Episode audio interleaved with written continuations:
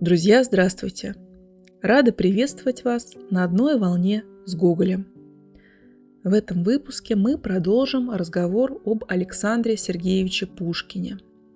Как уже отмечалось в прошлый раз, Николай Васильевич, находясь еще на ученической скамье, был большим поклонником произведений Пушкина. А после личного знакомства, о котором Гоголь долго мечтал, Александр Сергеевич становится для него самым значимым авторитетом в области творчества. В 1837 году весть о смерти Пушкина застала Николая Васильевича за пределами Российской империи, в Париже, где он тогда находился. В скором времени после этого, продолжая работу над поэмой «Мертвые души», Гоголь говорил – ничего не предпринимал, ничего не писал я без его совета. Все, что есть у меня хорошего, всем этим я обязан ему. И теперешний труд мой есть его создание. Он взял с меня клятву, чтобы я писал, и ни одна строка его не писалась без того, чтобы он не являлся в то время очам моим. Я тешил себя мыслью, как будет доволен он, угадывал, что будет нравиться ему, и это было моей высшую и первую наградою. Теперь этой награды нет впереди. Что труд мой, что теперь жизнь моя.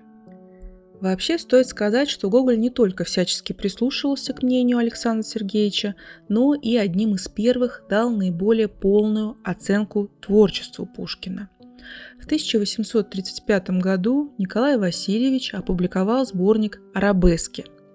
Среди помещенных там сочинений статья «Несколько слов о Пушкине». Выдающийся историк литературы Николай Калиникович Гудзий в 1913 году называл ее вместе со статьей «В чем же, наконец, существо русской поэзии» из выбранных мест из переписки с друзьями одной из самых блестящих критической литературе о нашем поэте. Николай Васильевич Гоголь. Несколько слов о Пушкине. При имени Пушкина тот час осеняет мысль о русском национальном поэте. В самом деле, никто из поэтов наших не выше его и не может более называться национальным. Это право решительно принадлежит ему – в нем как будто в лексиконе заключилось все богатство, сила и гибкость нашего языка. Он более всех. Он далее раздвинул ему границы и более показал все пространство. Пушкин есть явление чрезвычайное и, может быть, единственное явление русского духа. Это русский человек в его развитии, в каком он, может быть, явится через 200 лет – в нем русская природа, русская душа, русский язык, русский характер отразились в такой же чистоте, в такой очищенной красоте, в какой отражается ландшафт на выпуклой поверхности оптического стекла.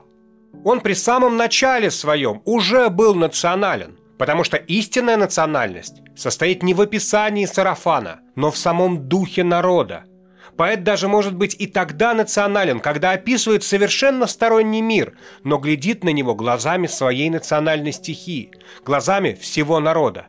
Когда чувствует и говорит так, что соотечественникам его кажется, будто это чувствуют и говорят они сами. Если должно сказать о тех достоинствах, которые составляют принадлежность Пушкина, отличающую его от других поэтов, то они заключаются в чрезвычайной быстроте описания и в необыкновенном искусстве немногими чертами, а значит весь предмет. Его эпитет так отчетист и смел, что иногда один заменяет целое описание. Кисть его летает. Его небольшая пьеса всегда стоит целой поэмы. Вряд ли о ком из поэтов можно сказать, чтобы у него в коротенькой пьесе вмещалось столько величия, простоты и силы, сколько у Пушкина.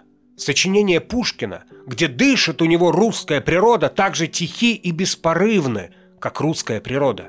Их только может совершенно понимать тот, чья душа носит в себе чисто русские элементы, кому Россия – Родина, чья душа так нежно организирована и развелась в чувствах, что способна понять не блестящие с виду русские песни и русский дух. Потому что чем предмет обыкновения, тем выше надо быть поэту, чтобы извлечь из него необыкновенное.